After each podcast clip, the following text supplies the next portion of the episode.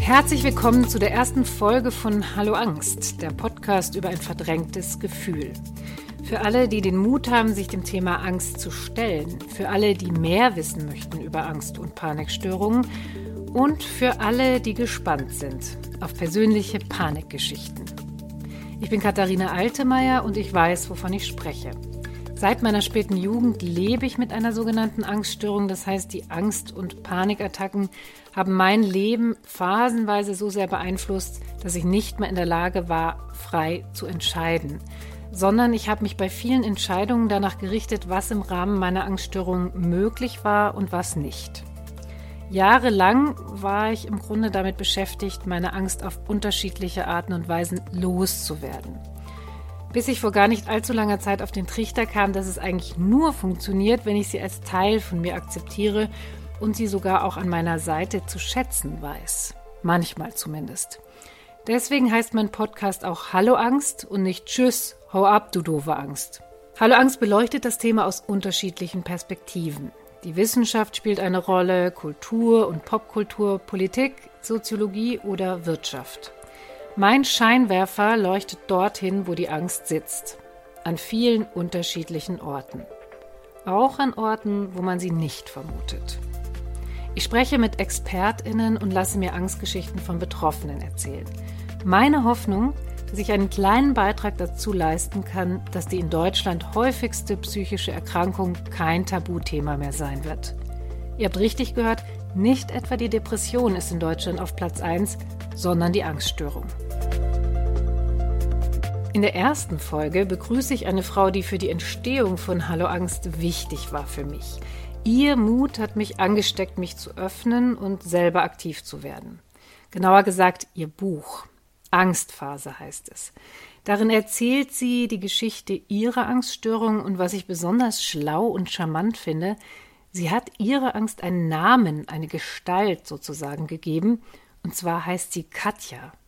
Sie ist immer in Kontakt mit ihrer Katja und betrachtet sie als sowas wie eine alte Freundin, die mal mehr, mal weniger und mal total nervt.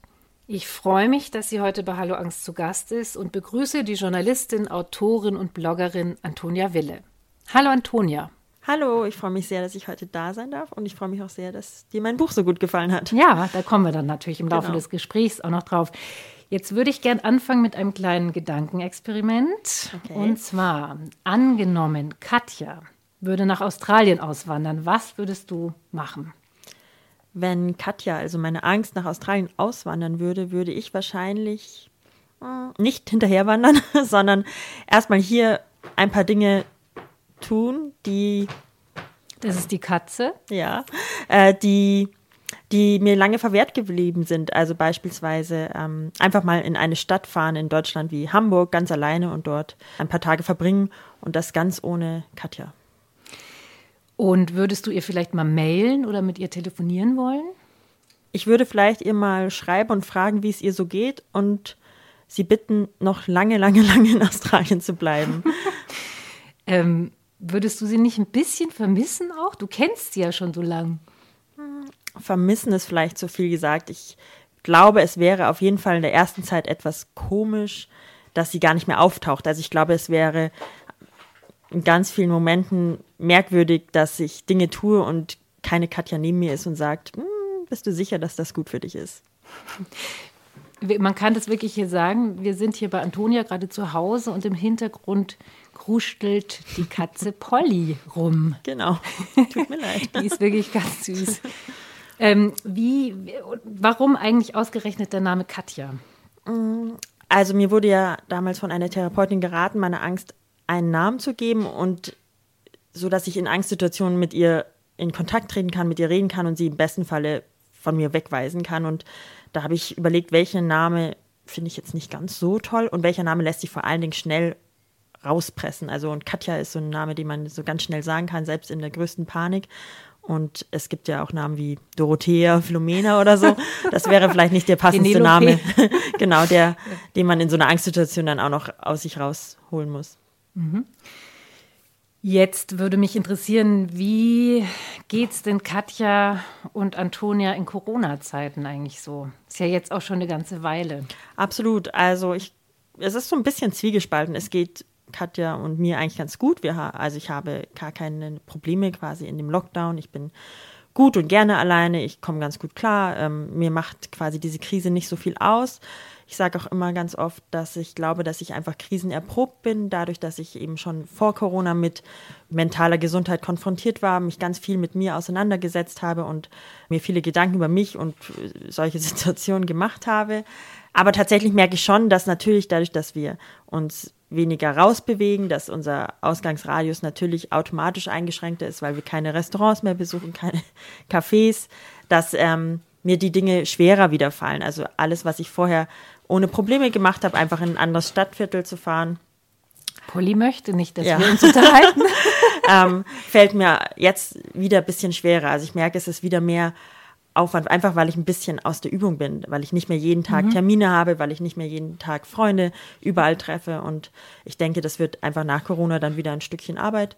Aber ich denke, wenn nicht jetzt, wann dann? Also ich glaube, es ist völlig okay, dass auch jetzt Katja wieder ein bisschen lauter wird. Aber ich kann das total nachvollziehen. Also geht mir ähnlich, dass dann auf einmal die, die Busfahrt irgendwo hin zu einem Riesending wird ja. jetzt, ne? Genau. Dein Buch Angstphase ist ja im April 2020 genau. erschienen, also gerade zum, also mitten im ersten Lockdown. Lockdown. Wie war denn das für dich? Weil eigentlich solltest du ja wahrscheinlich Lesungen machen, auf eine Lesereise vielleicht sogar gehen. Das fiel dann alles aus. Genau, das ist alles ins Wasser gefallen. Was sehr schade war, weil ich gerne natürlich mein Buch vorgelesen hätte. Ich wäre auch gerne mit den Leuten in Kontakt getreten, auf der Bühne, nach der Bühne quasi und hätte die Reaktion direkt natürlich gerne erfahren. Jetzt lief das alles sehr digital ab, was auch gut war und auch Spaß gemacht hat. Man sieht, dass eben vieles auch digital geht, aber es ist natürlich nicht dasselbe, wie wenn man irgendwo eine Abendveranstaltung in einer Buchhandlung beispielsweise hat und dann eben dort vorliest und dann direkt danach ins Gespräch mit den Leuten kommt. Ansonsten war es natürlich auch so, dass mein Buch direkt im ersten Lockdown erschienen ist und ich mir immer vorgenommen hatte, wenn mein Buch mal erscheint, gehe ich in den Buchladen und hole mir da quasi mein Buch selber ab und ja, das ging dann nicht. Und mein Buch war, glaube ich, erst im Juni in der Buchhandlung erhältlich dann. Mhm. Und, aber ich meine, du hast, glaube ich, du schreibst in dem Buch auch irgendwann, dass du dich zu Hause am sichersten mhm. fühlst. Also insofern ist es da ja dann auch so, wenn du von zu Hause aus in Kontakt mit den Leuten treten kannst, ist es ja für dich eigentlich die angenehmere Art erstmal, oder?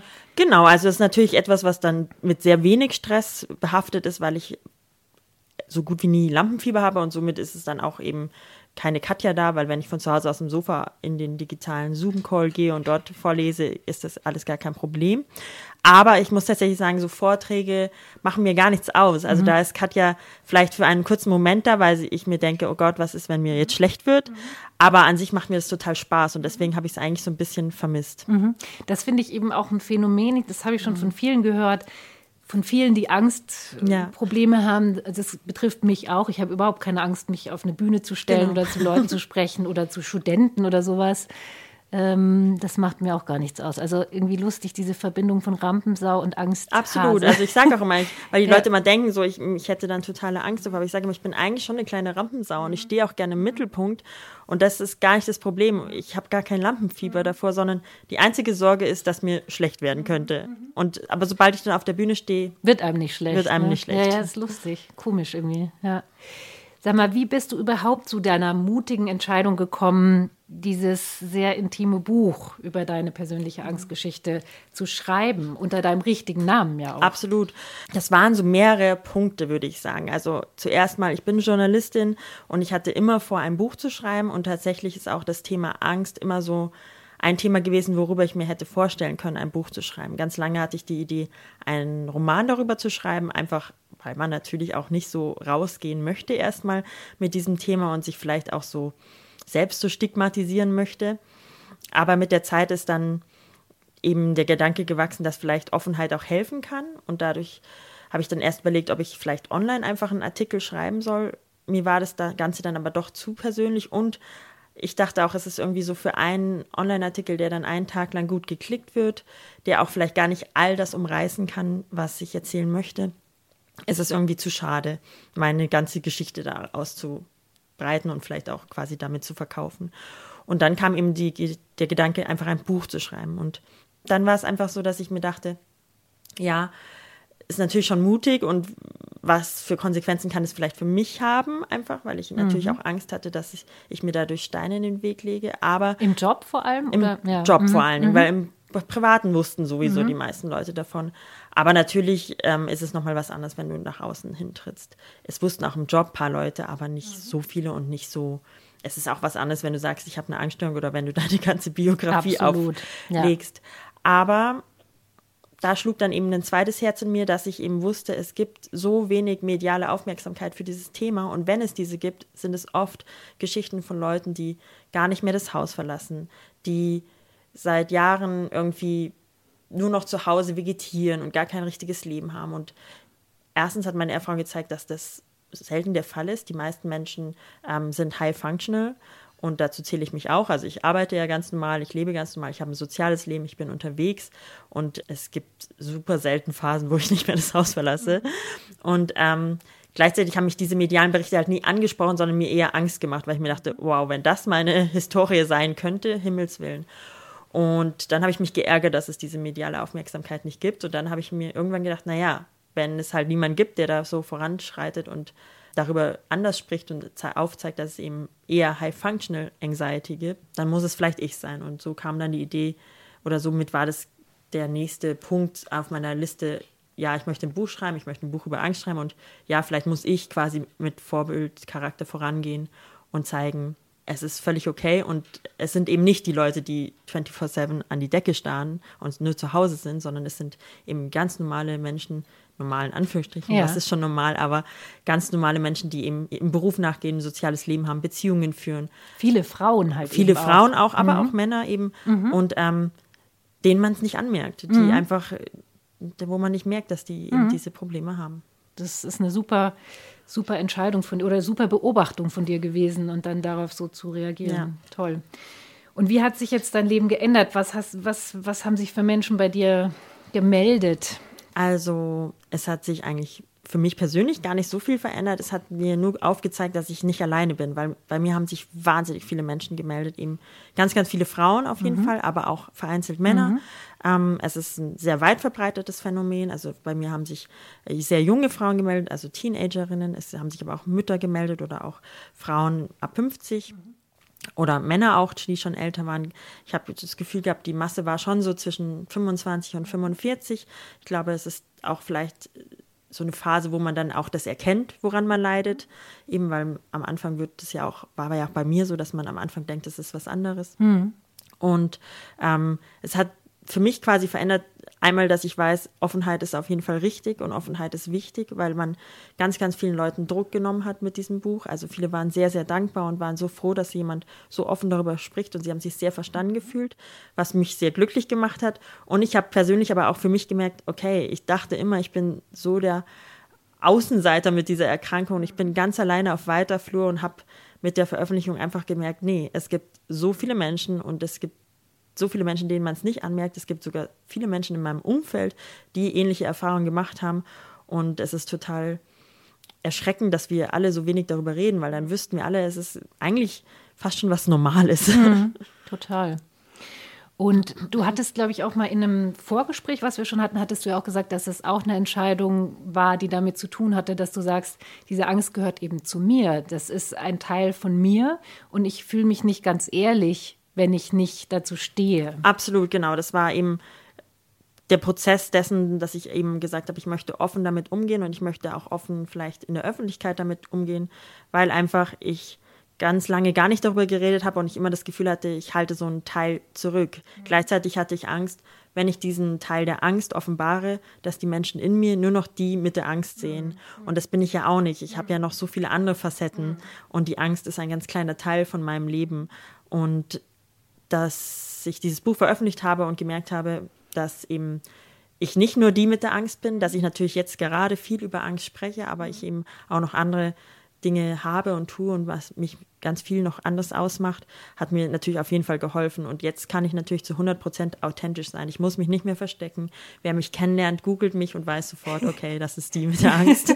Aber ja. er weiß ja dann auch, dass es Antonia mit ganz, ganz vielen anderen ja. Dingen und hin und wieder hat sie Angst. Ja, aber das hat mich sehr fasziniert, mhm. dass du das viel früher als ich äh, erkannt hast, ähm, weil ich denke mir jetzt auch, bei mir ist es so, dass das eben auch viele Leute nicht wissen und auch in der Arbeit zum Beispiel nicht wussten. Und ich glaube tatsächlich manchmal auch, wenn sie es gewusst hätten, hätte man auch eine Chance gehabt, damit irgendwie umzugehen oder so, ja. Also beide Seiten. Absolut. Also, also das ist ja eben das Nächste, weil das habe ich eben auch erfahren, dass meine Freunde ganz oft dann gar nicht wussten, warum ich jetzt absage oder warum jetzt etwas nicht geht oder auch mein Arbeitgeber nicht verstanden hat, warum die Konferenz in Berlin jetzt für mich ein Problem ist. Und im Nachhinein weiß ich heute, hätte ich da viel offener geredet, hätte ich da auch viel eher, also auch nicht immer so erst, wenn der Worst Case schon eingetreten war und genau. ich kurz vor der Panikattacke stand, sondern viel eher gesagt, ehrlich gesagt hätte, ich glaube, das ist keine gute Idee, dann hätte ich auch sehr viel mehr Verständnis mhm. bekommen und die Leute hätten auch besser auf mich reagieren können.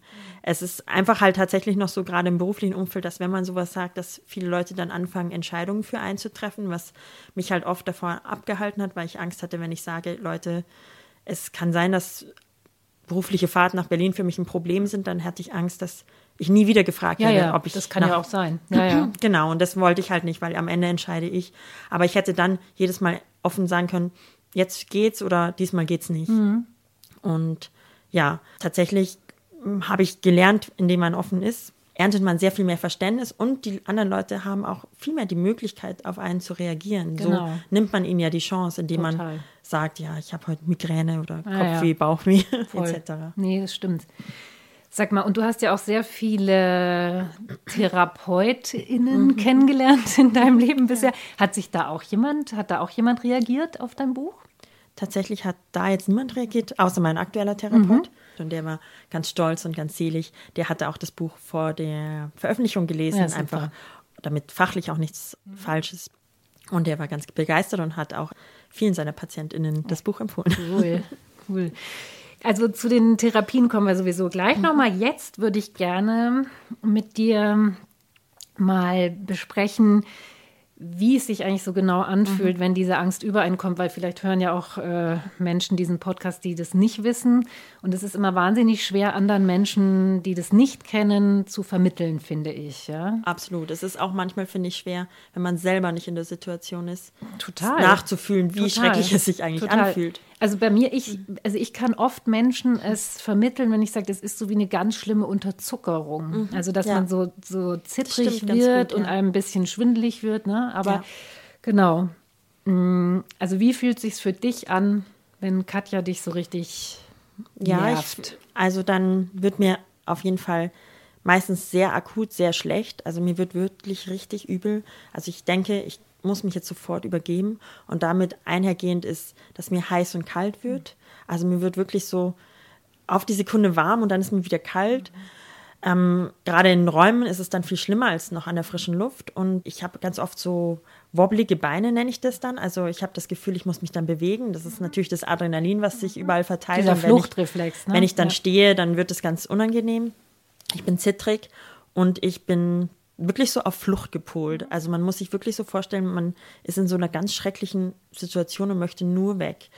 Mm, aber bei mir ist wirklich am schlimmsten die Übelkeit. Mhm. Und ich, es geht bis hin zu Würgereiz. Das mit der Übelkeit war bei dir auch von Anfang an, ne? Irgendwie. Genau. Mhm. Ich hatte von Anfang an diese Übelkeit und es trifft ganz gut diese Unterzuckerung, weil am Anfang dachte ich auch, es wären so äh, niedriger Blutdruck, Kreislauf. mir wird jetzt Kreislauf mhm. und es ist auch sehr nah dran. Also ich habe dann auch das Gefühl, ich sacke jetzt gleich weg. Mhm. Bist du auch so jemand, ich habe immer auch, immer wegen dieses Gefühls habe ich ähm, irgendwas zum Knabbern oder so dabei, weil ich denke, wenn das irgendwie so kommt, dass ich dann schnell irgendwas essen kann oder ja, so. Ja, also ich bin auch immer so vorbereitet. Ich habe immer Wasser dabei, was Kleines zu essen, einfach damit ich diese Tatsache ausschließen kann, mhm. dass mein Kreislauf wegsagt, weil ich habe auch noch niedrigen Blutdruck. Das genau. heißt, ähm, das möchte ich ausschließen. Mhm. Aber wenn ich ehrlich bin, kann ich Übelkeit vom Kreislauf und Übelkeit von Angst schon unterscheiden. Ja, ja. In, in der Zwischenzeit. Ja, man ist dann nur eben super ja. vorsichtig. Man mhm. ist so, man plant für jede Situation mhm. alles. Genau. Kannst du dich denn an deine erste Angstattacke erinnern?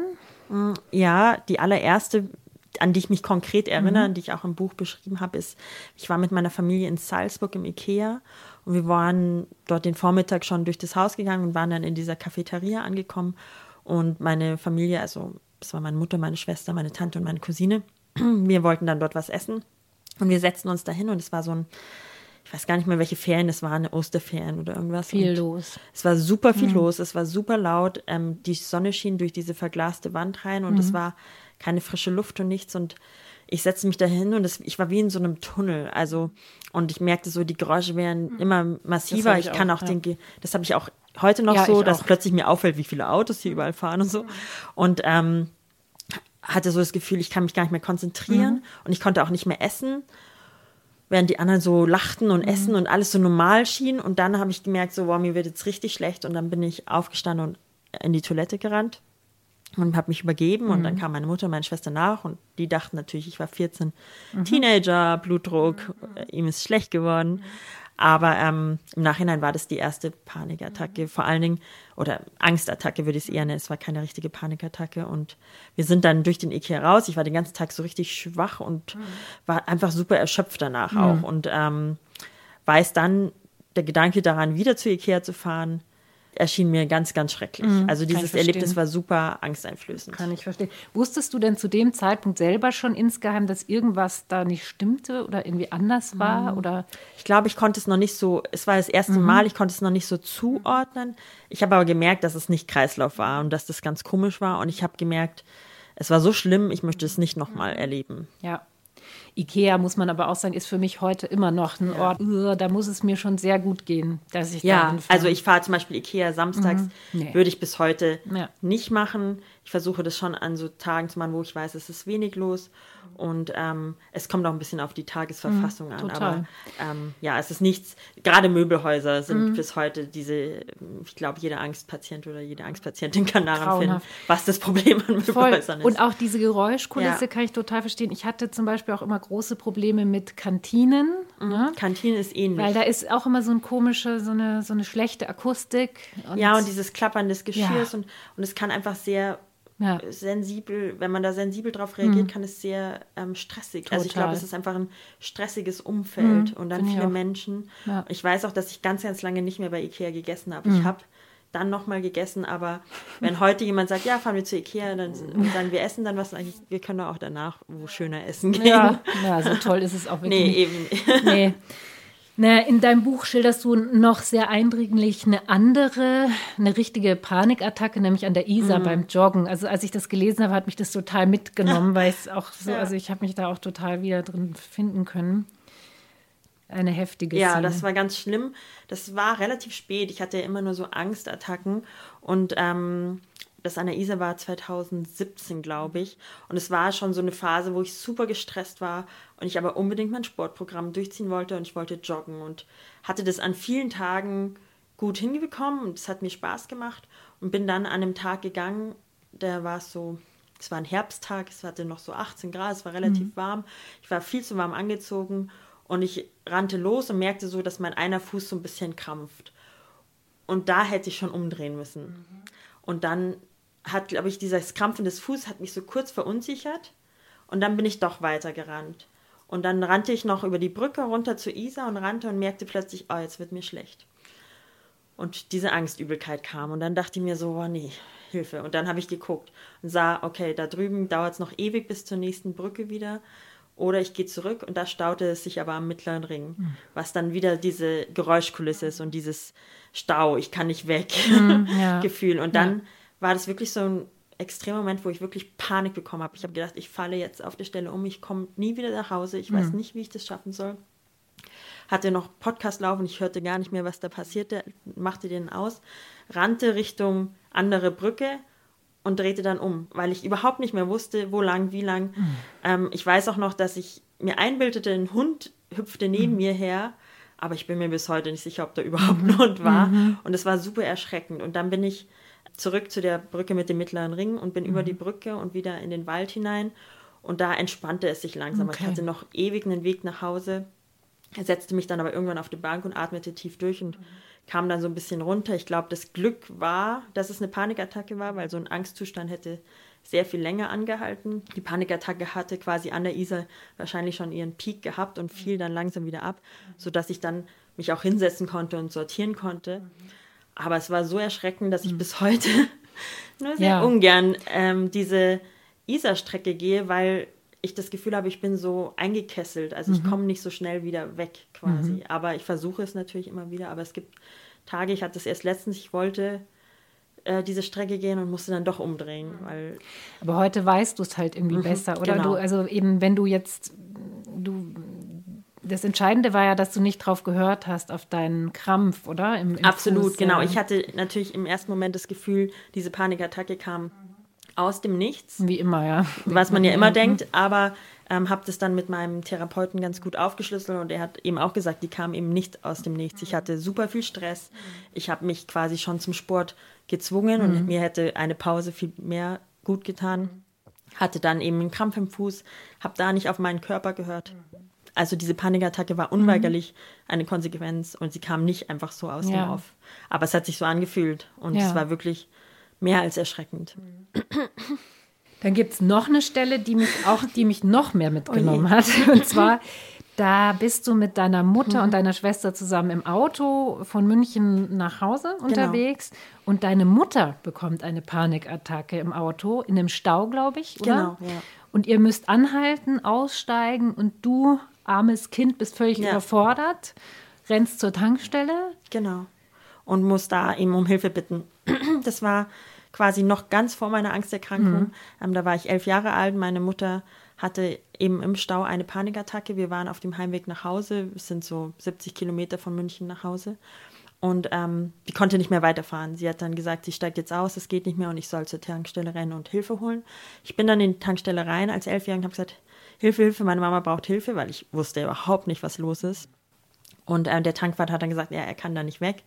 Und ich hatte dann das große Glück, dass ein junges Paar dort war, die gesagt haben, sie kommen mit. Und die hatten glücklicherweise auch damals schon ein Handy, Ende der 90er, und haben dann ähm, die Freunde von uns aus München angerufen, sowie Freunde von uns aus dem Land, die dann quasi gekommen sind und uns auch nach Hause gefahren haben. Aber ich weiß damals schon so, ich hatte dann diese Hilfe geholt und habe mich dann erbrochen vor Stress. Und das war quasi so der Dreh- und Angelpunkt, womit alles angefangen hat. Ähm, meine Mutter hatte eben Panikattacken, hat die dann auch äh, ganz gut bearbeitet und ist die auch losgeworden.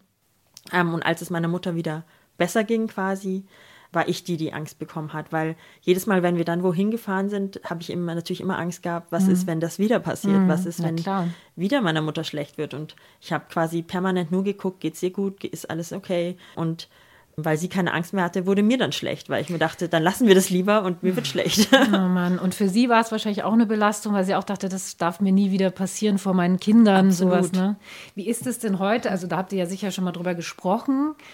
Also gibst du ihr, also gibst du ihr so eine Art Schuld ist vielleicht Ich glaube, also tatsächlich, also ich gebe ihr keine Schuld, weil es sind Dinge, die unterbewusst Ja. passieren und wir sie ich glaube, wenn ich heute eine Panikattacke bekomme, ich könnte auch nicht anders reagieren und ähm, das wäre auch meine erste Reaktion. Ich hätte auch gesagt, Kind, hol Hilfe.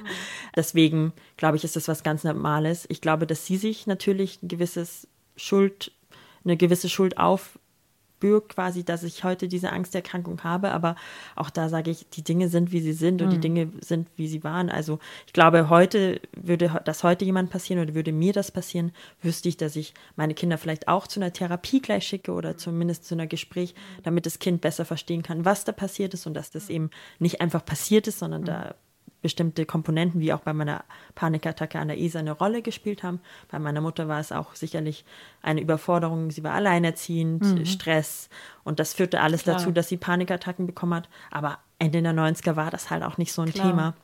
Da war es ja schon gut, dass meine Mutter zur Therapie gegangen ist und deswegen, ich glaube, Schuld ist hier völlig Nee, falsches total. Wort, weil ähm, ich glaube, sie selber macht sich schon gewisse Gedanken darüber, aber ähm, die möchte ich hier komplett absprechen, weil die Dinge sind, wie sie sind und ähm, ich führe ja, klar. trotzdem ein gutes Leben. Also Äh, Du sprichst in deinem Buch auch an einer anderen Stelle von Traumata. Also gibt es noch mehrere? Also das ist ja eines der, der zentralen. ich glaube, das ist das Haupttrauma. Und ich finde es immer, wie gesagt, auch spannend, dass es eben im Grunde gar nicht so was in Anführungsstrichen Schlimmes war. Also weil man denkt ja immer, wenn jemand ähm, mental erkrankt, dass er wirklich schlimme Dinge erlebt hat und die gibt es sicherlich auch, aber manchmal reichen schon so kleine Dinge und man hat eben Probleme. Also ich kenne noch eine Freundin, die eben beispielsweise als Kind im Dunkeln stehen gelassen worden ist und die hat bis heute eben diese Angststörung, dass sie nicht alleine im Dunkeln gehen kann und man vergisst eben, wie wie, wie leicht es passiert. Und deswegen glaube ich, ist auch hier eben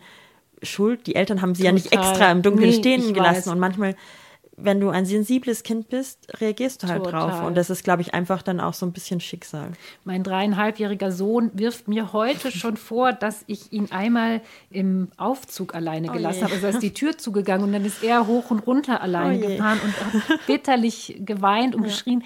Und das heute schon sagt er das mir, dass Genau, das total schlimm war. Und ich glaube, das kann schon für Ja. Kinder einfach ein Trauma sein. Ja, ja, klar. Quasi. Klar. Was mich interessieren würde, ist es für dich heute eigentlich noch wichtig, woher deine Angst kommt? Ich glaube nicht ganz so sehr. Also ich weiß es schon und ich glaube, es ist auch gut, es zu wissen, woher sie kommt und was Auslöser waren. Es ist auch gut zu wissen, welche Funktion sie heute übernommen hat, weil das Trauma alleine ist ja nicht daran schuld, dass ich noch heute damit äh, lebe, sondern das hat natürlich auch die Angst gewisse Funktionen übernommen, dass wenn ich mich übernehme, zu viel Stress habe, dann kommt diese Angst und sagt, hey, stopp, weil du hörst ja sonst nicht. Für mich ist es aber viel wichtiger, wie kann ich mit der Angst so leben, dass ich das Zepter in der Hand habe und äh, bestimme, wo wir lang gehen. Das gelingt mal mehr, mal weniger gut, aber das ist quasi mir sehr viel wichtiger. Aber ich glaube, es ist, tut schon gut zu wissen, woher es kommt. Und woher kommt's? Also ich glaube, wie gesagt, einmal dieses Trauma und einfach auch, dass ich halt dann ganz lange eben Verantwortung übernommen habe für das Wohlergehen meiner Familie, dass ich immer darauf geachtet habe, wenn wir in Urlaub gefahren sind, wenn Ausflüge waren. Und dass es dann die Angst sich irgendwann zu einem Funktionsmechanismus geworden ist, dass wenn ich eben super immer funktionieren will und immer alles machen will, dass ich eben oft übersehe, wann ich eigentlich eine Pause einlegen muss, dass man auch manchmal vielleicht nur 90 Prozent geben kann und das auch in Ordnung ist, dass man nicht immer 150 Prozent geben kann, dass man eben genug Auszeiten hat und dass man auch auf seinen Körper hören muss. Und dass wenn man schon nicht mehr gut schläft, dass man dann vielleicht schon eine Pause einhauen muss. Und ganz lange habe ich das völlig ignoriert, weil ich so vom Ehrgeiz getrieben die Dinge tue und dann immer funktionieren will. Und ähm, dann kam die Angst, weil natürlich das auf Dauer nicht funktioniert. Und dann kommt die Psyche und sagt irgendwann, stopp, jetzt hau ich dir eine Pause rein. Eine lange. Jetzt würde ich gerne noch mal zu dem Thema Therapien und sonstige Strategien kommen. Mm, Du hast viele gemacht. Ja. Ich glaube, in etwa so viele wie ich. Ich habe vier gemacht. Ja, ich glaube, es waren auch vier, ja. Genau, ich habe, äh, was habe ich?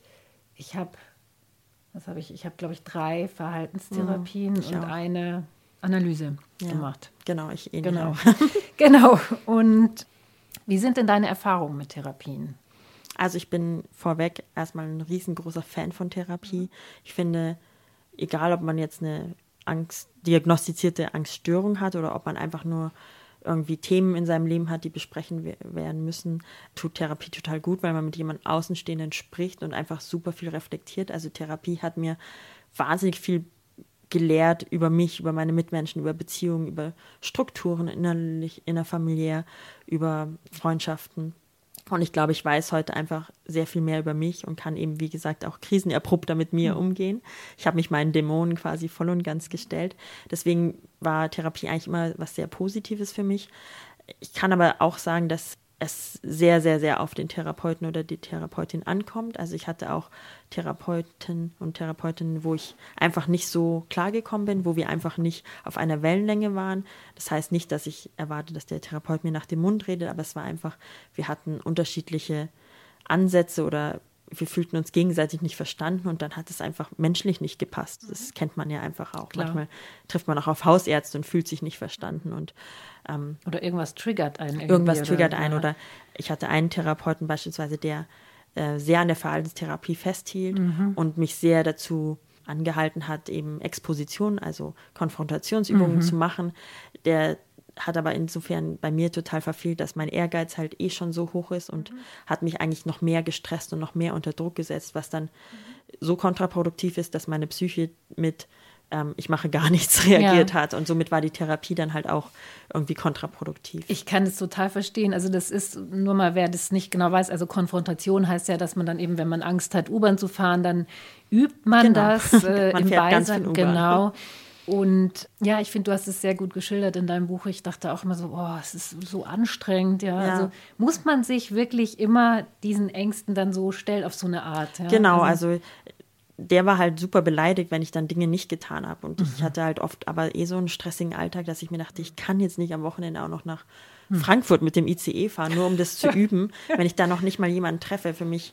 Und dann hat einfach meine Psyche gesagt, nee, mache ich nicht. Mhm. Und ähm, ich glaube, man muss sich seinen Ängsten stellen, man muss auch immer wieder in die Konfrontation gehen, weil die Vermeidung befeuert die Angst. Aber ich glaube, man muss ganz klar gucken, wie ist heute meine Tagesform? Ja. Kann ich das? Habe ich die Kapazitäten? Weil ich glaube, wenn man zum Beispiel eine 60-Stunden-Woche hinter sich hat und dann noch voller Ehrgeiz versucht, äh, irgendeine extreme Konfrontationsübung mhm. zu machen, dann kann das nur scheitern, mhm. weil man einfach gar nicht mehr die Kapazität hat. Und ich hatte dann das Glück, dass ich einen Therapeuten gefunden habe, der verstanden hat, dass er gesagt hat, ihr Stresslevel ist so hoch, kein Wunder, dass sie keine Exposition machen können, weil sie sind so gestresst, das ist der doppelte Stress, den wollen sie dann auch nicht. Und ich glaube, man muss sich immer bewusst halten, wann vermeide ich oder wann sage ich wirklich was ab, weil es mir wirklich nicht, weil ich gerade keine Energie dafür habe. Und ich glaube, wer Angstpatient oder Angstpatientin ist, weiß auch ganz genau, wann er vermeidet und wann er wirklich einfach sagt, heute entscheide ich für mich, heute mhm. ist kein guter Tag für eine ja, Konfrontation. Total. Und wann hat denn ein Therapeut oder eine Therapeutin zum ersten Mal diagnostiziert, Antonia Wille, Sie haben eine Angststörung. Das war meine erste Therapeutin noch am Land. Die hat mir quasi das diagnostiziert, was ich schon ahnte, weil ich hatte ja das Glück, in Anführungsstrichen, dass meine Mutter Erfahrung mit Angstzuständen und Panikattacken mhm. hatte, sodass nach dem IKEA-Vorfall und vielen weiteren Vorfällen mit Klassenfahrten etc. meine Mutter schon ahnte, was das ist. Und es gab ja dann auch schon das Internet und ich habe auch gegoogelt und hatte mir so selbst schon diese Agoraphobie diagnostiziert. Mhm. Und die Therapeutin hat quasi mir dann nach meinen Schilderungen gesagt, ja, sie haben eine Agoraphobie mit leichter Panikstörung. Und das war dann eigentlich sehr erleichternd, dass ich mhm. wusste, okay, es ist jetzt nicht irgendwas Komisches, sondern ich weiß jetzt, mhm. was ich habe und was man dagegen tun kann. Und dann hast du es ja auch mal mit Tabletten versucht, mhm. mit Escitalopram. Genau. Das ist ein Antidepressivum, kann mhm. man sagen. Das habe ich tatsächlich versucht. Ich habe es immer sehr niedrig dosiert genommen, weil ich super vorsichtig war bei so Medikamenten. Und ist ja auch oft bei Angst. Ja, Patienten. sowieso schon vorsichtig genau. und so. Und man hört auch wahnsinnig viele Schauermärchen von Antidepressiva. Und da muss ich auch sagen, tatsächlich habe ich da irgendwann so die Einstellung gehabt, naja, hätte ich jetzt Bluthochdruck oder Diabetes, würde ich mir auch ähm, etwas zuführen, was mein Leben mir erleichtert. Warum soll ich das nicht bei einer mentalen Erkrankung auch tun, wenn es mein Leben erstmal stabilisiert und leichter macht? Und deswegen habe ich das dann ein, zwei Mal ausprobiert nach Krisen und habe tatsächlich gemerkt, mir persönlich hat es eine gewisse Sicherheit gegeben. Also ich hatte so wie so eine Art doppelten Boden, aber die Angst war nicht weg. Das okay. wäre zu schön gewesen. Mhm. Ich hatte immer gehofft, Mist. man nimmt diese Medikamente und ich Mist. laufe mhm. angstfrei durchs Leben. Mhm. Aber dem war natürlich nicht so. Ähm, ich habe einfach gewusst, okay, ich habe dieses Medikament vielleicht placebomäßig einfach im Hinterkopf mhm. gehabt. Ich nehme ja das Medikament, also kann ich gar keine Angst bekommen. Aber sie kam natürlich trotzdem und ich bin mhm. nicht durch die Welt geflogen. Mhm. Ähm, das wäre zu schön gewesen. Ja, bei mir, also das ist ja auch wirklich bei jedem anders. Also bei mir hat es schon ganz gut geholfen. Ja, wow. Also ja, also ich glaube, es ist wirklich individuell, wie man darauf Total. reagiert. Und ähm, ja. Wobei ich auch immer sagen würde, es ist keine Lösung, einfach Tabletten zu nehmen und sonst nichts. Nein, ich glaube, tun. aber ich finde also, es völlig legitim, genau. dass man Tabletten nimmt und ja. gleichzeitig vielleicht noch eine Therapie macht, aber dass einfach das Leben wieder leichter wird. Und ich finde mhm. es so schade, dass viele Leute sich so scheuen, solche Medikamente Total, zu nehmen, ja. während die Hämmer, die man sich vielleicht bei Bluthochdruck oder mhm. sonstigen Erkrankungen reinhaut, einfach so schluckt. Und die sind auch extrem. Also. also. und vor allem bei Escitalopram, das ist ja ein äh, Serotonin-Wiederaufnahmehemmer. Das ist ja auch so eine Gruppe von, von Antidepressiva, die nicht, das, das macht ja nicht süchtig. Also die allein schon deswegen nicht, weil die Nebenwirkungen auch ganz schön, also es dauert recht lange eben, bis genau. es überhaupt wirkt. Es dauert super lange, bis mhm. es wirkt. Und die Nebenwirkungen sind super am Anfang extrem also und dann. Ich fand es auch heftig. Ne? Aber dann merkt man es ja nicht mehr und es mhm. ist auch nicht mehr so, dass man da irgendwie 30 Kilo zunimmt und nee. äh, nur noch vor sich hin vegetiert oder nee. keine Gefühle mehr hat, nee, sondern man bleibt derselbe. Man ja, ist einfach nur genau. ein bisschen stabiler.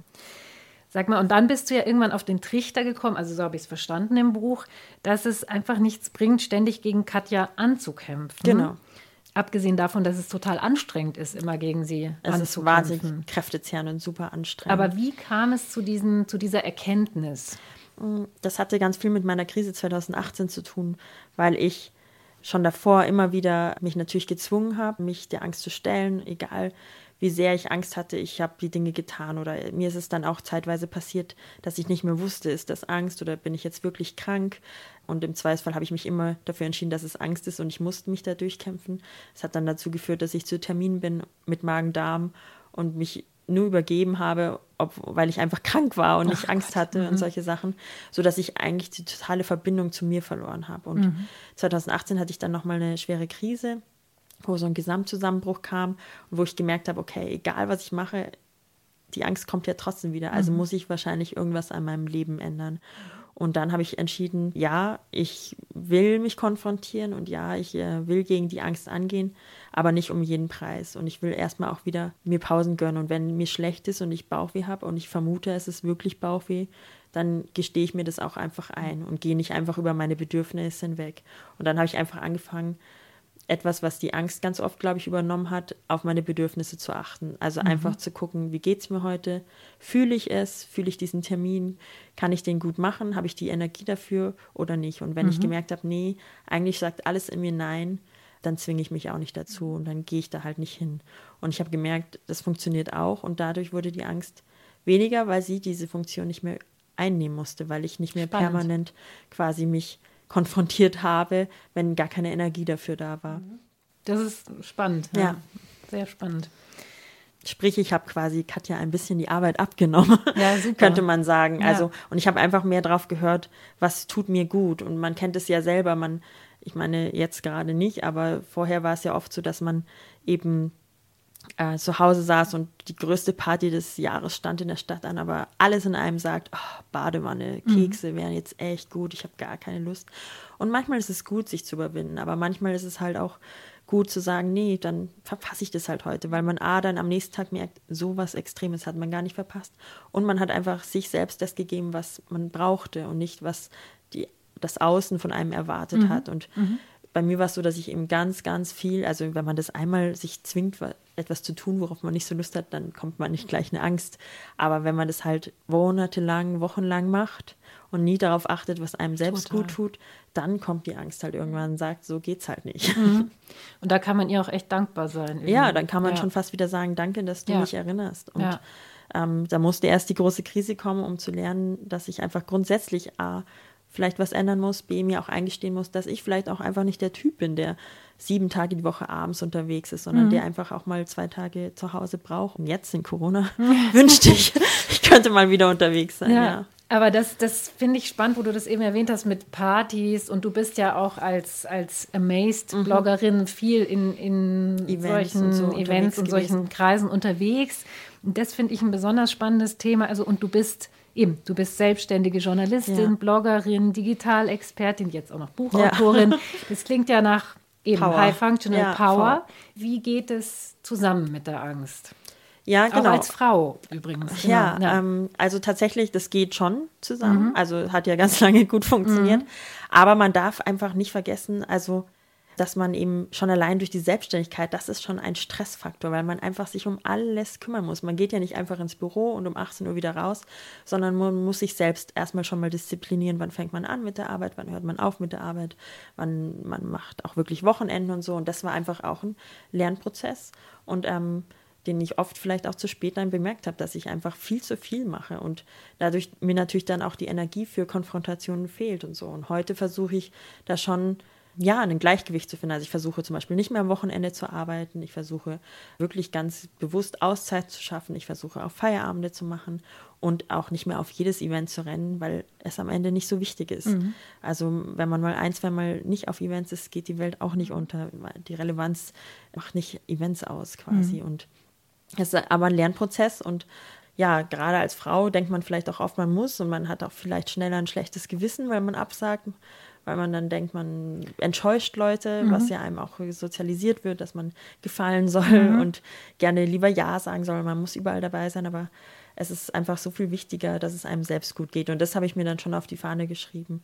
A, einmal anzuerkennen, was man alles eigentlich schon leistet und mhm. dass man nicht noch mehr leisten muss, dass man auch ähm, ressourcenorientiert. Absolut, ja. Und halt auch einfach zu ja. sagen, ich habe jetzt zum Beispiel letztes Jahr ja das Buch veröffentlicht und mein Gedanke war nicht so, oh cool, jetzt genieße ich das mal, sondern mhm. okay, what's next? Und dann okay. denkst mhm. du dir so, nee, das kann es halt nicht sein. Eigentlich kann man sagen, du hast jetzt gerade ein großes Projekt abgeschlossen. Absolut. Ist auch okay, wenn du jetzt mal drei Monate dank Lockdown, ja. war das ja dann eh so, aber ja. erstmal jetzt nicht sofort schon wieder an die nächsten großen mhm. Projekte denkst. Und ja, ich glaube, es ist ein Lernprozess und ich glaube, es ist, hat ganz viel damit zu tun, dass ich mittlerweile mehr anerkenne, was ich eh schon tue und mir auch kein schlechtes Gewissen mehr mache, wenn ich mal einen Tag nicht so funktioniere oder auch mal einen Tag mir frei nehme und sage, gut, dafür habe ich aber schon ganz, ganz viel in meinem Leben auch gearbeitet. Kennst du diesen Gedanken, wenn ich meine Angst nicht hätte, wenn ich Katja nicht hätte, wäre ich als Businessfrau schon viel weiter oder? Hm, tatsächlich gar nicht so, würde ich sagen den Gedanken habe ich nicht. Ich, ich denke wenig darüber nach, wie es wäre ohne Katja, weil ich glaube, es würde mich frustrieren oder deprimieren, weil ich glaube, ich habe mich schon so an den Gedanken gewöhnt, dass niemand von uns erstens angstfrei ist, zweitens ich nie komplett wahrscheinlich ohne Katja leben werde, sondern ich eher schauen muss, wie schaffe ich ein Leben mit Katja und ich niemand bin, der so so, so rückwärts guckt oder mhm. bereut, so, mhm. weil ähm, es ist, wie es ist, sage ich mhm. mal so. Ja, das Aber, ist eine ähm, gute Einstellung. Ja. Ähm, ich glaube, dafür, dass ich eine Katja an meiner Seite habe, bin ich ja schon ganz gut weit gekommen. Sicherlich gibt es Momente, wo ich sage, ich bin nicht so frei wie andere, was mich dann eher frustriert und ärgert, dass ich mir denke, ja, hätte ich Katja nicht, könnte ich mich auf jeden Job bewerben und müsste nicht schauen, wo ist der oder liegt der jetzt irgendwie außerhalb meines Radios oder ist das jetzt stressig und äh, solche Dinge, woran ich arbeiten möchte, dass ich da halt freier bin. Mhm. Aber an sich gibt es wenig Gedanken in die mhm. Richtung. Gut. Hat man es deiner Meinung nach als Frau mit einer Angststörung leichter oder schwerer als ein Mann? Also grundsätzlich hat man es wahrscheinlich als Frau schwerer immer, aber ich glaube, beim Thema Angst hat man es als Frau tatsächlich leichter als Männer, weil dass eine Frau sagt, oh, ich habe Angst, dann kommen schon fünf Männer und sagen, mhm. oh, wovor denn, kann ich dir helfen? Ja. und wenn ein Mann sagt, ich habe Angst, dann wird er eher komisch angeschaut und wird gesagt, ja, come on, was bist du denn für eine Memme? Und Männer haben doch keine Angst und genau. solche Sachen. Das ist einfach noch in unserer Sozialisation und so drin. Ich glaube tatsächlich, dass es für uns Frauen leichter ist, grundsätzlich zu sagen, ich habe Angst, als ein Mann. Aber ich glaube, es ist für beide Geschlechter immer noch schwer zu sagen, ich habe eine Angststörung. Mhm.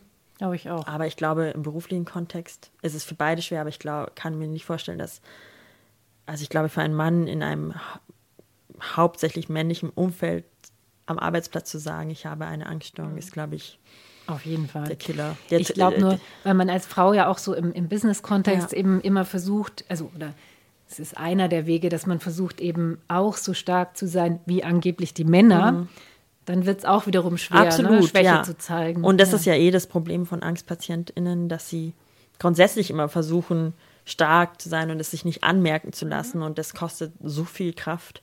Und ich glaube, da gibt sich aber bei Mann und bei Frauen mhm. nichts. Mhm. Ich glaube, was vielleicht noch mal legitimierter ist, eben, dass dann Männer halt aus, wenn sie Angst haben oder so, dann Bierchen trinken und das mit Alkohol versuchen zu mhm. übertünchen und dass es dann noch viel länger nicht auffällt. Mhm. Also, was ja dann wiederum ein anderes Problem ist. Ein anderes Feld, was auch zu dem Thema Frauen und Angst passt, ist Frauen, Angst und Partner. Mhm. Äh, kein leichtes Thema, ja. finde ich, weil, also mir ist aufgefallen, als ich dein Buch gelesen habe, habe ich gedacht, ja, du bist ja eigentlich immer schon mit jemandem zusammen, nämlich mit Katja. Ja, das stimmt. Kann man das so sehen? Oder, ja. Zumindest gehört mhm. Katja auf jeden Fall dazu. Ich weiß nicht, ob man, eine, man schon Dreiecksbeziehung nennen kann, aber ja. Ähm, ja. Katja gehört natürlich dazu und Katja spielt auch eine Rolle in einer Partnerschaft natürlich. Und ich habe versucht, immer in meinen Partnerschaften sehr offen zu sein. Also von Anfang an, jetzt mit dem Buch hat sie mhm. sehr erledigt. aber ähm, ich habe auch gemerkt, dass nicht jeder damit natürlich umgehen kann und dass es auch Momente gab, wo Leute gesagt haben, nee, das möchte ich nicht.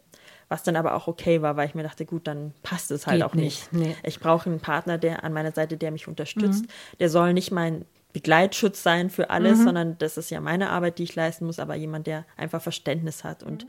der in bestimmten Momenten an meiner Seite ist. Und keine blöden Kommentare wie wird schon. Ja, wird schon, oder du brauchst jetzt echt ja. keine Angst haben. Oder der, wenn ich kurz vor der Panikattacke stehe, mit mir mhm. anfängt zu diskutieren, warum mhm. ich denn jetzt eine Panikattacke ja, ja. bekomme, weil das mich nur stresst. Also es ist glaube ich, wichtig, dass man einen Partner hat, mit dem man im Vorfeld bestimmte Situationen durchsprechen muss. Mhm. Jemand, der Verständnis zeigt, wenn man sagt, oh, ich möchte jetzt doch lieber umdrehen und der dann nicht beleidigt ist oder so, mhm.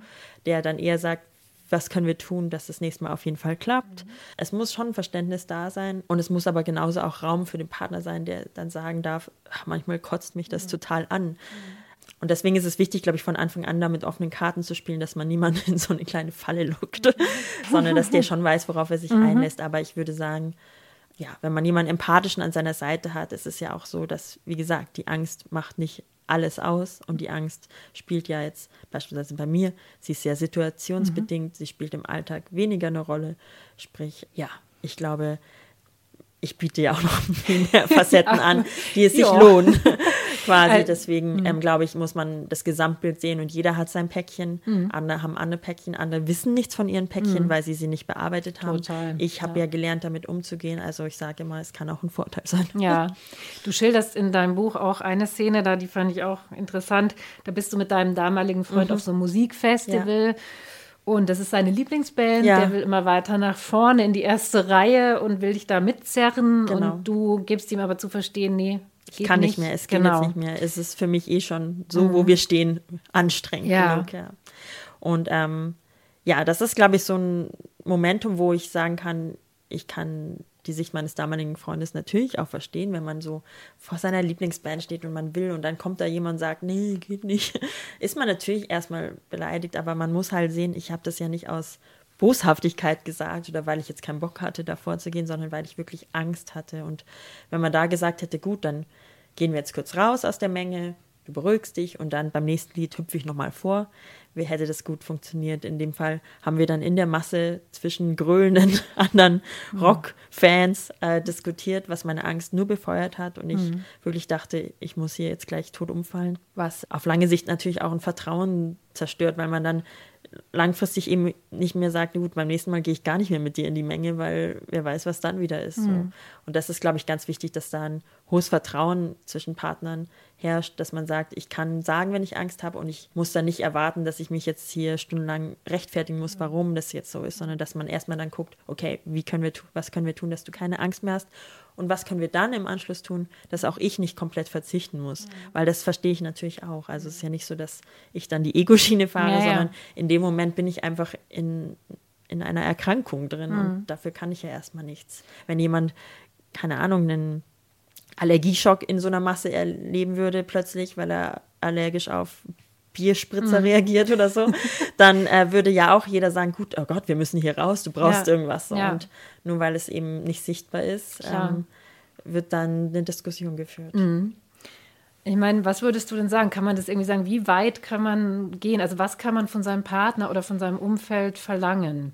Es gibt ja auch Co-Abhängigkeit mhm, Genau, ne? das sollte man natürlich ja. verhindern. Ich, ähm, ich bin mir ganz bewusst, dass mein mhm. Partner eben nicht mein Sicherheitsanker komplett sein darf, dass ich natürlich sagen kann, meinem Partner an meiner Seite traue ich mhm. mich, bestimmte Sachen zu üben.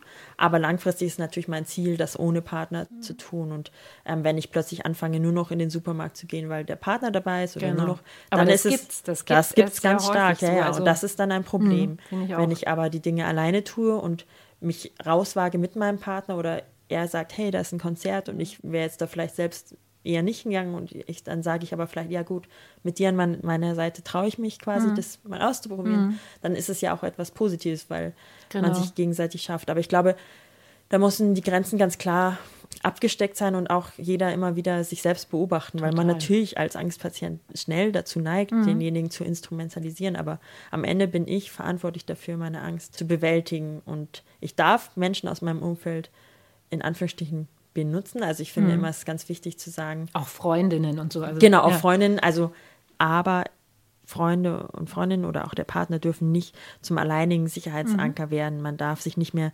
nur auf den Partner oder die Freunde verlassen. Also wenn man am Ende nur noch in den Supermarkt geht, wenn der Partner dabei mhm. ist, oder wenn man am Ende nur noch wohin geht ins Restaurant, wenn die Freunde und Freundinnen dabei sind, dann ist es falsch, weil dann mhm. bürdet man auch dem Partner oder den Freunden und Freundinnen zu viel auf, weil sie werden zu einem Instrument quasi für die Angst und man alleine schafft man es nicht mehr. Also man das muss Co-Abhängigkeit. Genau. Ja. Man muss, glaube ich, ganz klar sagen, ich möchte die Angst bewältigen, aber es ist okay, wenn ich mir erstmal Menschen suche, mit denen es mir leichter fällt.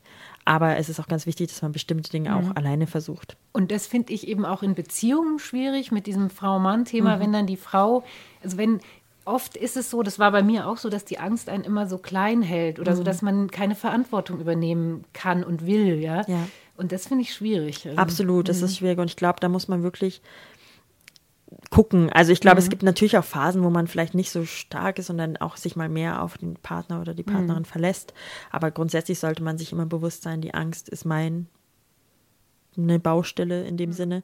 Der Partner kann unterstützendes Element sein, aber ist nicht derjenige, der nur mit dem ich die Dinge tue quasi und ansonsten sitze ich stocksteif auf dem Sofa und warte, bis der Partner wiederkommt, um dann, damit ich dann Dinge tun kann, weil das ist, dann ist man ja total unfrei. Total, aber ich glaube, das ist auch so eine Falle in Beziehungen, weil es ja oft sucht man sich ja so einen Partner, der auch Lust darauf hat, sowas zu machen. Absolut, ja? Also, klar, natürlich. genau. Man muss auch schon schauen, dass man da eben nicht zu sehr reingerät quasi. Ähm, Und ich glaube, es ist, es hat auch mein Therapeut zum Beispiel gesagt, es ist ganz normal, dass man sich in gewisser Weise dann auch auf den Partner verlässt und sich da auch erstmal sicherer fühlt. Aber sobald man merkt, oh, ich traue mich jetzt gar nichts mehr ohne Partner, dann ist es an der Zeit zu sagen, jetzt übe ich mal wieder alleine. Wie findet Katja das eigentlich, dass du einen Freund hast? Ich glaube, äh, sie findet es äh, spannend.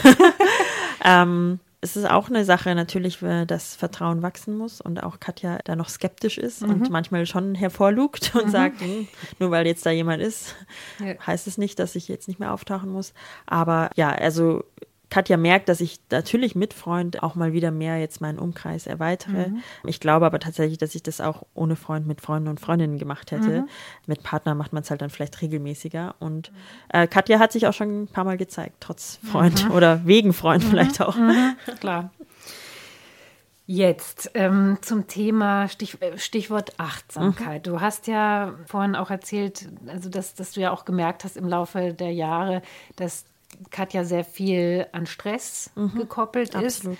Was hast du denn so für Strategien für den Alltag, wie du damit so umgehst? Also zum Beispiel Meditation oder sowas, Yoga? Genau, also ich mache auf jeden Fall viel Sport, ähm, weil ich gemerkt habe, dass äh, Sport für mich so eine Auszeit ist, wo ich auch wirklich total abschalten kann, wo ich nicht noch auf dem Handy nebenbei sch- rumschaue, wo ich auch ähm, total bei der Sache bin und was mich total entspannt. Ich versuche auch Yoga hin und wieder zu machen oder auch mal zu meditieren. Meditieren hilft mir vor allen Dingen auch, wenn ich gerade sehr gestresst bin. Es kommt auch ein bisschen darauf an, wenn ich sehr, sehr, sehr gestresst bin, dann hilft Meditation auch nicht, nichts mehr. nee. Dann geht's nicht. Das sind aber so Sachen, die mir auf jeden Fall geholfen haben, auch einfach bewusst im Jetzt sein, weil gerade als Angstpatientin ist man ja jemand, der sehr gerne in die Zukunft denkt. Und ich versuche da wirklich gerade in angespannten Situationen mir zu sagen, okay, jetzt Stunde für Stunde, äh, Tag für Tag und nicht schon denken, was ist, wenn es mir übermorgen auch immer noch so schlecht geht. Und ähm, es hilft mir da sehr, weil dann merkt man schnell, oh, jetzt sind schon zwei Stunden um und es ging ja doch irgendwie.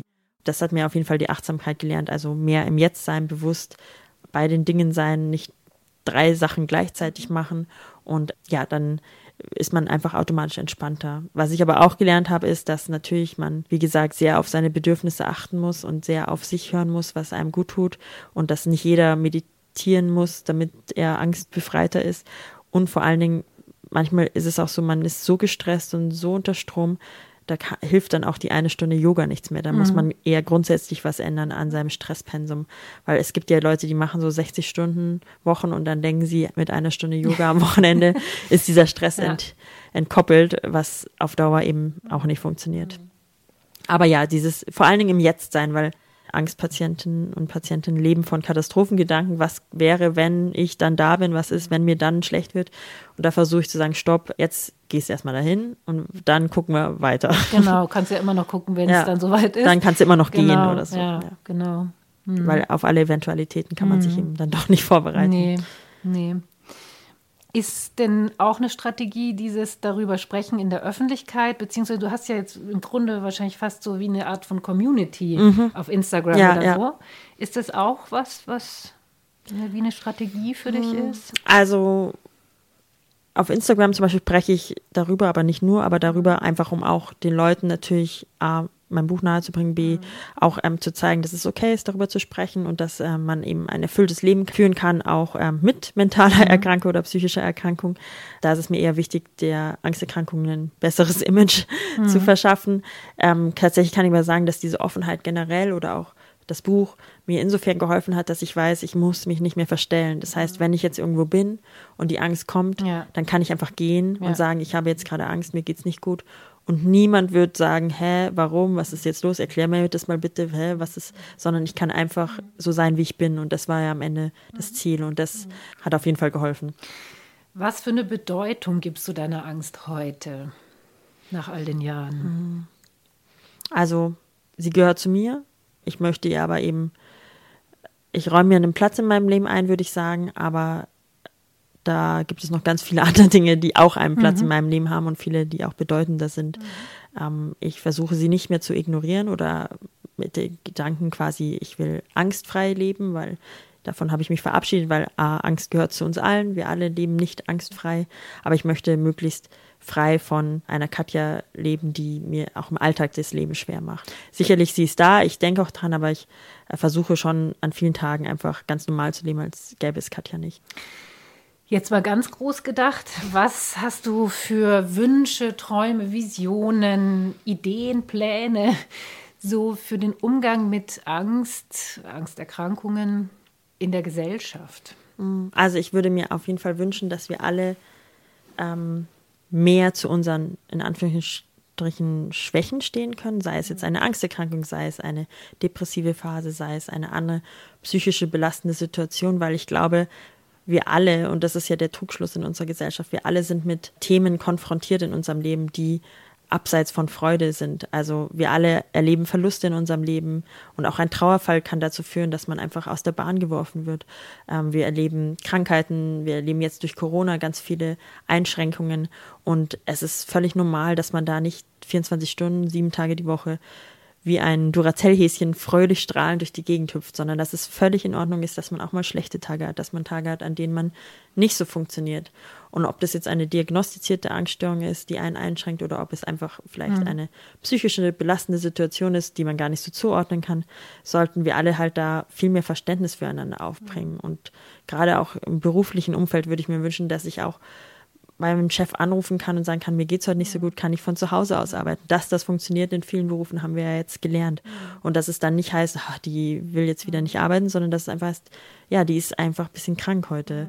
Und dass wir da einfach halt einen liebevolleren Umgang schaffen mhm. und dass wir einfach merken, dass niemand 24-7 stark ist und dass es ganz normal ist, dass man auch schlechte Tage hat und dass sich das eine aber nicht ausschließt. Also ich kann eine sehr leistungsfähige Journalistin sein mit ganz, ganz tollen Themen und trotzdem genau. in der U-Bahn eine Panikattacke ja. kriegen und dann für den Rest des Tages im Eimer sein. Dafür mhm. kann ich am nächsten Tag dann vielleicht den Artikel trotzdem super schreiben. Ja. Also das schließt sich ja nicht aus und ich glaube, das ist oft bei uns noch zu schwarz-weiß gedacht. Wie könnte man das ändern? Also ich träume ja manchmal auch schon davon, dass es in größeren Verlagen, was weiß ich, mhm. dass es da so Art von, also es gibt ja auch schon so Mental Health äh, ja. Sprechstunden oder sowas gibt. Aber ja? es ist natürlich alles sehr zurückhaltend, mhm. es ist einfach immer noch sehr stigmatisiert und ich glaube, genau. das kann man wirklich tatsächlich nur ändern, indem Menschen wie wir, also mhm. wie du und ich, ähm, offen darüber reden und mhm. zeigen, seht her, wir sind ja gestandene Menschen mit einem ausgefüllten Leben, mit Sozialleben und die glücklich sind und die halt aber trotzdem die Angst haben. Ich glaube, indem man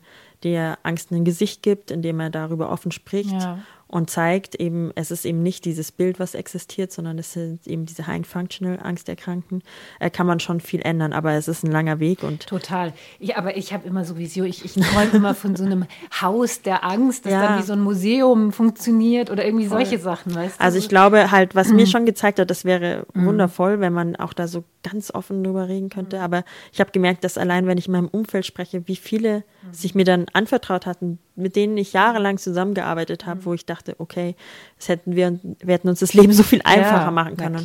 Deswegen glaube ich, ist Offenheit erstmal der Schlüssel und ja. auch einfach den Mut zu haben, ja. im Beruflichen zu sagen, mhm. ja, ich bin super gut, aber ich ähm, mhm. habe eben auch eine Angsterkrankung und da muss man sich vielleicht manchmal drauf einstellen, mhm. aber das schmälert trotzdem nicht meine Leistungsfähigkeit mhm. und ähm, weil jemand anders kann auch die ganze Zeit ein schlechtes Immunsystem haben oder so. Also Interessant finde ich ja eben gerade in größeren Unternehmen oder so, äh, Burnout ist ja schon mhm. angekommen. Ja, Burnout ja? ist anerkannt. Genau, ist anerkannt. weil, weil wir eine Leistungsgesellschaft genau. sind und zu genau. viel Arbeit und davon krank werden, ist okay. Genau, eben. Das ist doch interessant. Ja, das ja. ist total interessant. Wobei eben ein Burnout oft eben auch von Panikattacken begleitet total, ist. Also im total. Grunde ist es dasselbe und viele Angsterkrankungen sicherlich auch mit Überforderung, Stress etc. zu tun haben. Ja. Aber ja, es ist äh, mhm. äh, viel, viel anerkannter und ähm, ich glaube halt, Angsterkrankungen lassen sich viel, viel, viel länger ähm, verbergen. Und natürlich, was als nächstes ich mir gesamtgesellschaftlich wünschen würde, und ich glaube, das ist ein Thema, was sich auch die Politik in den nächsten Jahren jetzt annehmen muss durch die Corona-Pandemie, ist, mhm. genügend Therapieplätze zu schaffen, weil mhm. es gibt viel zu wenig Therapieplätze, es wird einem viel zu spät geholfen und das ist natürlich katastrophal, weil gerade bei Angsterkrankungen ähm, viele Menschen, die beispielsweise einen Autounfall hatten und dann eine Angsterkrankung entwickeln, wenn die sofort in die Therapie gehen und sofort sich der Verhaltenstherapie mhm. und den Expositionen widmen, ist das relativ schnell wieder aufhebbar quasi. Mhm. Das ist übrigens auch ein spannendes Thema. Ähm, ich denke ja auch, dass es sehr viel Angsterkrankung unter Politikern geben wird. Ja, aber man genau. hat es ja gesehen, weil Frau Merkel hatte doch auch so Zitteranfälle mhm, und ähm, man mhm. weiß auch nicht, was das genau mhm, war. Und mhm. ähm, sie wurde dann so unter Beobachtung gestellt und anstatt zu sagen, hey, diese Frau ist eben auch nicht immer nee. funktioniert und sie hat jetzt gerade vielleicht irgendein, vielleicht hatte sie ja auch was Mentales, was ja. sie belastet hat und sie deswegen. Würde einen nicht wundern. Und der Druck eben, wenn du einmal mhm. gezittert hast und die ganze Weltpresse schaut auf dich, dass du dann beim nächsten Mal ich konnte das so nachvollziehen, mm, dass du total. beim nächsten Mal wieder zitterst ja. und Panik davor hast, dass total. es wieder passiert. Ja. Ähm, und deswegen glaube ich, ist es auch wichtig, dass auch Politiker und Politikerinnen vielleicht auch offen sprechen. Klar, ich kann ganz viel reden, aber es ist wichtig, dass auch da mhm. anerkannt wird, jetzt auch nach der Corona-Krise, dass eben diese Krise eben auch nicht nur gesundheitlich katastrophal war für unsere Gesellschaft, sondern eben auch psychisch. Total. Ja, und sozial. Ja, ja. sozial. Das hat ja. große Auswirkungen. Wir wissen auch nicht, wie posttraumatisiert eben Pflegekräfte und Pflege, genau, ja. Krankenhauspersonal sein wird und solche mhm. Dinge. Und deswegen ist es wichtig, dass es auch da genügend Ressourcen für die Therapie gibt. In diesem Sinne hoffen wir, dass es eigentlich im Grunde eine Chance ist, dafür dass das Thema Angst mehr. Ich mehr glaube schon, dass die Krise zumindest mal das Thema psychische mhm. Gesundheit ein bisschen mhm. mehr in den Fokus gerückt mhm. hat. Es wird immer Menschen geben, die sich nicht mit diesem Thema befassen möchten, die das weit von sich schieben. Aber ich glaube, es hat schon zumindest mal ein bisschen Diskurs angeschubst. Mhm. In diesem Sinne, ich bedanke mich bei dir, Antonia, für dieses schöne Gespräch. Und ich wollte noch sagen, dein Buch Angstphase ist im Pieper Verlag. Genau, im Pieper Verlag. Und ich kann es nur empfehlen. Ich sage danke.